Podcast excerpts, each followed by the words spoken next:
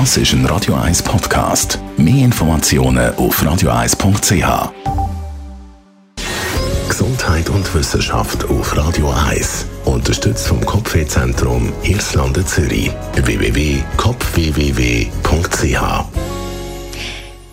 es ist eigentlich nichts Neues. Man hört es immer wieder, dass man beim Essen nicht Fernsehen schauen oder sonstige Medien konsumieren Wissenschaftler aus den USA haben es jetzt aber nochmal genau untersucht, wie sich dann eben Fernsehen schauen, im Internet surfen oder am Smartphone umnäckeln auf die Ernährung auswirkt.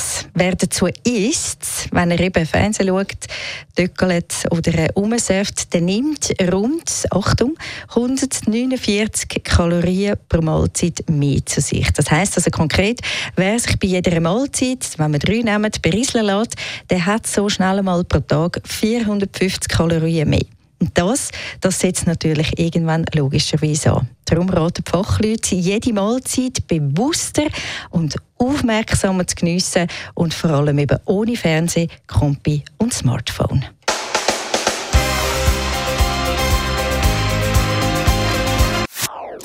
Das ist ein Radio 1 Podcast. Mehr Informationen auf radio1.ch.